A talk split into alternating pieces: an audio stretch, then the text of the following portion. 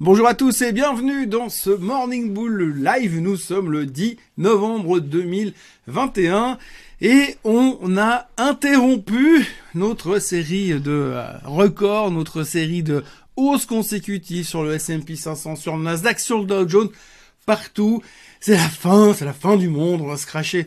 Non, je rigole, mais en fait, on a interrompu euh, la série de hausse puisque tous les marchés terminent dans le rouge, mais tout petit peu dans le rouge, hein, mais dans le rouge quand même hier. Euh, la crainte principale, c'était l'inflation qui revenait beaucoup. On en parle beaucoup parce que cet après-midi, il y a le CPI. Ce matin, en Asie, euh, la Chine a sorti des chiffres qui montrent qu'il y a aussi de l'inflation là-bas. Donc, ouh, le fantôme de l'inflation est de retour. Ce matin, les futurs sont déjà en baisse, donc on les a déjà un petit peu comme ça par rapport à ce qui se pourrait se passer cet après-midi. Mais néanmoins, il y a tout qui reste relativement calme. On a vu hier, c'était pas vraiment un sell-off, c'était plutôt une journée, on va dire, de pause dans ce, dans ce monde de brut. Et puis on s'est concentré sur deux, trois petites choses différentes et on en parle tout de suite.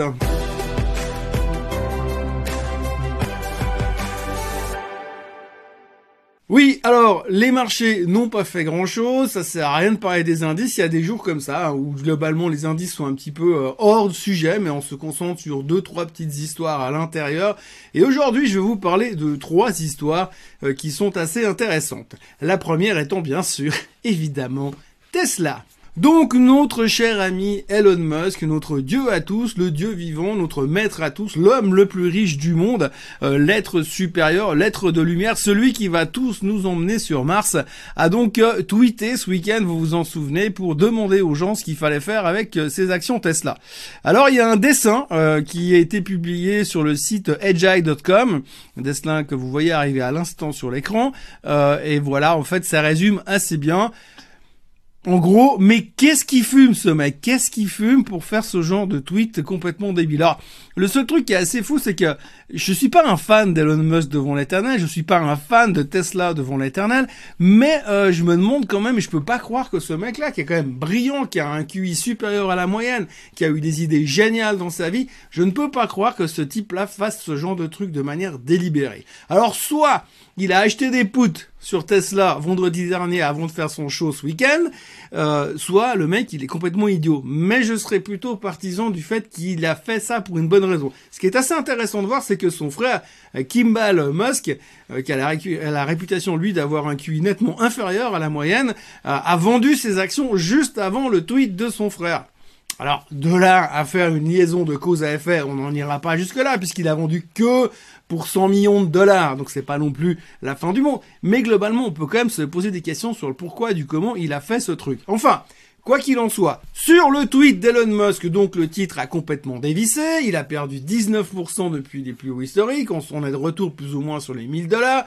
La valorisation boursière de Tesla est de retour plus ou moins sur les 1000 milliards, mais toujours au-dessus de 1000 milliards. Et on se pose sérieusement des questions. Pourquoi ce type il a fait ça? Est-ce qu'il a vendu avant? Comment il va s'en sortir? Et quel était l'intérêt de venir euh, faire ce genre euh, de tweet? Alors ce qui est assez intéressant, c'est que finalement, il n'y a aucune raison fondamentale euh, pour justifier la baisse de Tesla. Bon, vous me direz la hausse non plus. Mais en tout cas, sur la baisse, il n'y a plus aucune raison de justifier cette baisse. On a perdu quasiment 20% parce qu'un mec a fait un tweet en posant une question.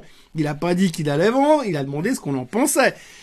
De là à conclure que le mec il va écouter ce que lui dit les tweetos, on peut se poser euh, des questions et visiblement c'est en tout cas ce que le marché est en train euh, de pricer. La question c'est jusqu'où est-ce que ça va ça va vendre et à quel moment ça va taper dessus. Alors évidemment vous avez tous les permabères qui ressortent euh, du bois. On a monsieur Michael Burry qui est venu dire que bah voilà probablement que non seulement il va devoir faire face à une immense facture fiscale puisque normalement fin juin 2022 il va toucher un paquet d'options Tesla et là-dessus, il va être taxé sur le gain en capital théorique qu'il va faire, donc ce sera juste monstrueux, et on parle de 10, 15, 20 milliards de factures fiscales l'année prochaine pour, Elon Musk, alors ça fait plaisir à personne de payer des impôts, mais des montants pareils, c'est clair que ça doit quand même faire mal quelque part, euh, même pour lui. Alors bon, vous me direz, de toute façon, quand vous pesez 350 euh, milliards ou pas loin, vous en perdez 50, ça change pas non plus votre vie, quoi, mais bon, Ceci est une autre discussion. Enfin, toujours est-il que Tesla s'est fait démonter et qu'aujourd'hui,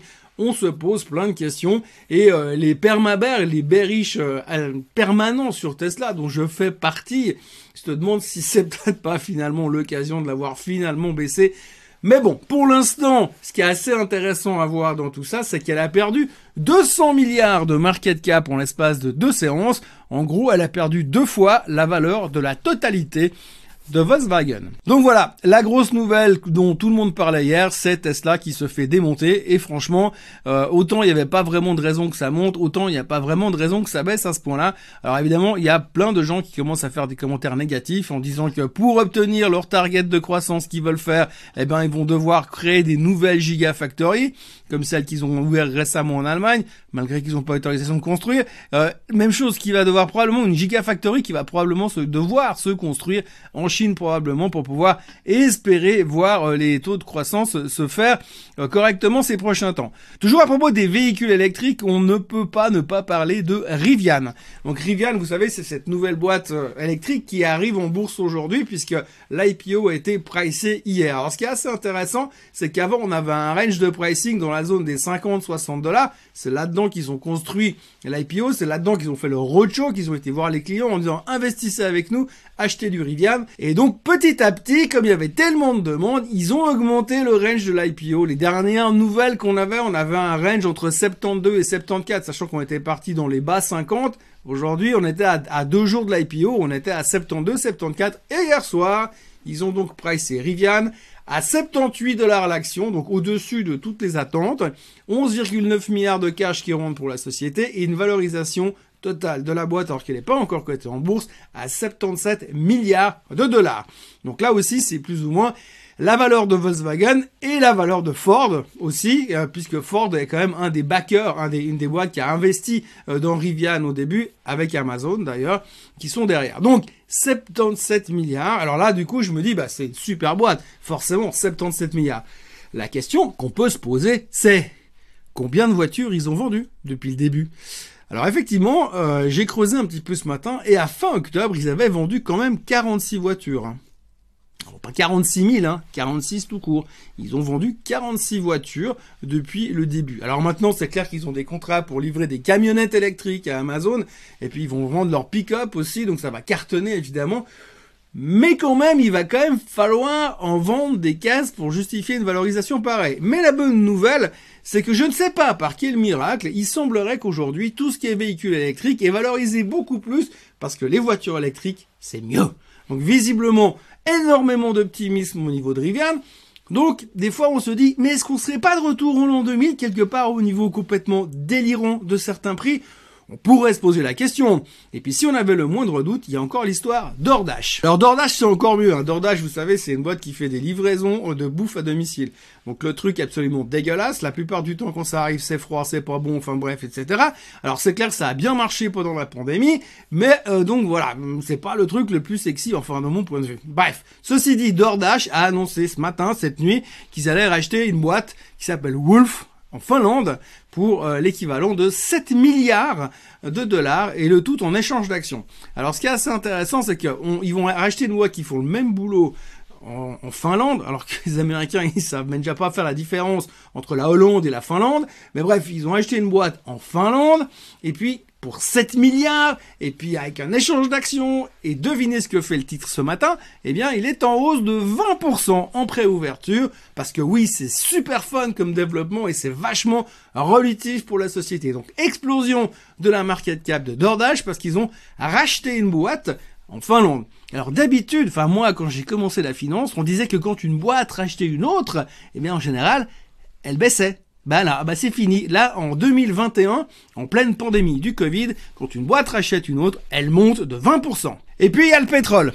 Et il y a le pétrole parce que euh, le pétrole, faut quand même en parler aujourd'hui parce que il y a eu un rebond assez euh, spectaculaire hier soir. On est, on, se traînait autour de 82 dollars. On a frisé les 85 dollars euh, sur le prix du baril aujourd'hui. Je parle donc de, de, de WTI, hein, pas du Brent. Et donc il y a eu une grosse explosion sur le baril de pétrole hier soir. La raison, c'est encore une fois les inventaires pétroliers. Alors les inventaires pétroliers, c'est un truc assez fou. Hein. Moi, je sais pas.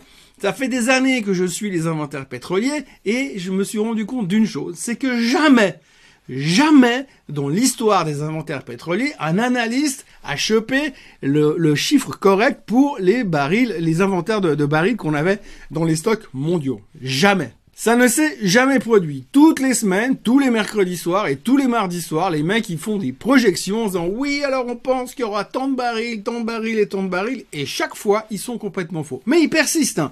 Ils se disent un jour ils auront raison. Alors moi je sais pas comment ces mecs ils font, comment ils font pour avoir un job où tous les matins tu viens au bureau et tu sais que tu vas être faux, tu sais que tu vas dire une connerie, tu sais que ce que tu fais ça ne sert à rien puisque t'es faux, t'es à côté de la plaque. Rien que pour calculer le nombre de barils disponibles aujourd'hui dans le monde, le nombre de barils qui sont remplis de pétrole, comment est-ce qu'on peut faire ça raisonnablement? Vous avez déjà, sans aller dans le détail, hein, prenez déjà, vous avez le stock de la défense américaine. La défense américaine a un stock de barils juste au cas où qui est censé être calculé, mais c'est le stock de la défense américaine. Par essence, la défense américaine, c'est secret, donc ils donnent pas tout ce qu'on a vraiment envie de, vraiment envie de donner, donc on sait pas exactement le montant, donc on va à la pêche. Après, vous avez par exemple en Chine. En Chine, on sait qu'il y a une vingtaine de, sites de stockage, sauf que je crois que les, les trois quarts, on sait même pas où ils sont géographiquement. Donc vous devez estimer un nombre de barils stockés dans des sites de stockage dont on ne connaît pas la taille ni l'endroit, et puis par rapport à ça, vous devez faire une projection. Ça devient vachement plus compliqué que l'euro million. Et puis après, vous avez la Russie. Évidemment, je pense que la Russie sont hyper transparents sur leur stock de barils. Toutes les semaines, ils doivent donner un spreadsheet Excel très clair, très facile et très simple à comprendre. Et puis après de ça, vous avez les Saoudiens. Alors les Saoudiens, on les connaît. Ils sont quand même assez spécialistes au niveau euh, du mensonge par rapport au nombre de barils qu'ils ont. Et puis ce qui les intéresse quand même, c'est un petit peu que le baril, il monte quand même quelque part.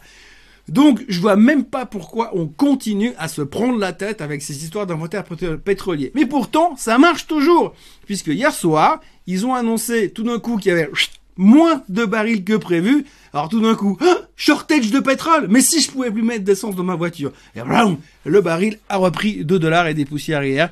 Et oui, c'est comme ça que ça marche dans le monde merveilleux de l'or noir. Voilà, autrement, dans les trucs qu'il faut retenir aujourd'hui, le Bitcoin se replie légèrement, l'Ether se replie légèrement, 2-3%, et l'or est en train de casser la résistance des 1825 dollars. Alors, faites attention, surveillez, le métal jaune est en train de nous faire un truc. Il est tellement endormi depuis des mois que là, tout d'un coup, c'est en train de bouger.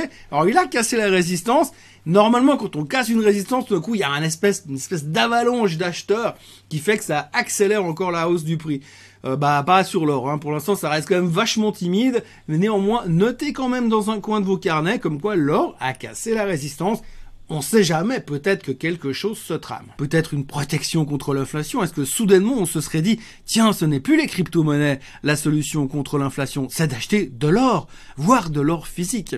Bref, j'ironise, mais c'est vrai qu'aujourd'hui, on peut se demander ce qui est en train de se passer, parce que tout d'un coup, il y a l'air d'avoir comme un intérêt sur l'or, et comme cet après-midi, on a les chiffres du CPI qui sont très, très attendus aux États-Unis, on ne sait jamais, peut-être qu'il y a des gens qui sont mieux informés que nous, et euh, plus égaux que les autres. La question du jour aujourd'hui, je la fais en deux minutes, même pas, parce que j'ai déjà largement dépassé mon quota de temps de vidéo du matin. Euh, c'est une question sur Beyond Meat. La personne me dit, est-ce que tu penses que là, on est en train de construire une base? Alors, écoutez, Beyond Meat, moi, je suis pas monstre fan de la société depuis quelques temps. Elle est dans une tendance baissière. On l'impression que c'est un peu le truc qui était hyper chaud, puis tout d'un coup, ça se dégonfle, ça se dégonfle, ça se dégonfle, ça continue de se dégonfler. Et aujourd'hui, elle arrive effectivement, techniquement, elle est sur un support, mais on semblerait qu'on a perdu perdu total intérêt sur Beyond Meat. Alors je ne sais pas, peut-être que les gens ont goûté le produit, moi je l'ai toujours pas fait en tous les cas, mais euh, on a un peu l'impression qu'il y a un désintérêt total par rapport à cette question de euh, viande artificielle à suivre attentivement. Moi, je suis effectivement d'accord sur le fait que techniquement, on est sur un support. Par contre, quel serait le catalyse pour la faire remonter vu l'intérêt qu'on a aujourd'hui? Euh, Je ne vois pas. Quand je regarde simplement les prévisions des analystes, le plus optimiste de tous a un target à 120 dollars et le reste, ils sont plus tendanciellement bearish, voire même avec pas mal de recommandations à la vente. Donc je pense que fondamentalement, on a eu une surexagération de la thématique, il y a eu un surengouement sur la thématique beaucoup de spéculation. Et aujourd'hui, ça se calme, on s'en fout complètement pour l'instant. Et je pense qu'il faudra surveiller attentivement les valorisations et espérer qu'il y a un intérêt qui revienne sur Beyond Meat pour qu'on ait quelque chose de spectaculaire. En tout cas, pour l'instant, c'est plutôt tristounet comme tendance, comme chart et comme recommandation sur l'avenir. Voilà, c'est tout ce que j'avais à dire aujourd'hui. Nous sommes donc le 10 novembre. N'oubliez pas de vous abonner à la chaîne Suisse Côte Suisse. N'oubliez pas de liker cette vidéo et je me recommande pour la personne qui met toujours un pouce négatif, n'hésitez pas, allez-y, on est prêt. Euh, et puis bah partagez la vidéo même si vous aimez pas, et, ça fera toujours des vues. Et puis moi je vous retrouve euh, demain euh, pour une nouvelle vidéo pour aller gentiment en pente douce en direction du week-end. Passez une très très belle journée. Bye bye.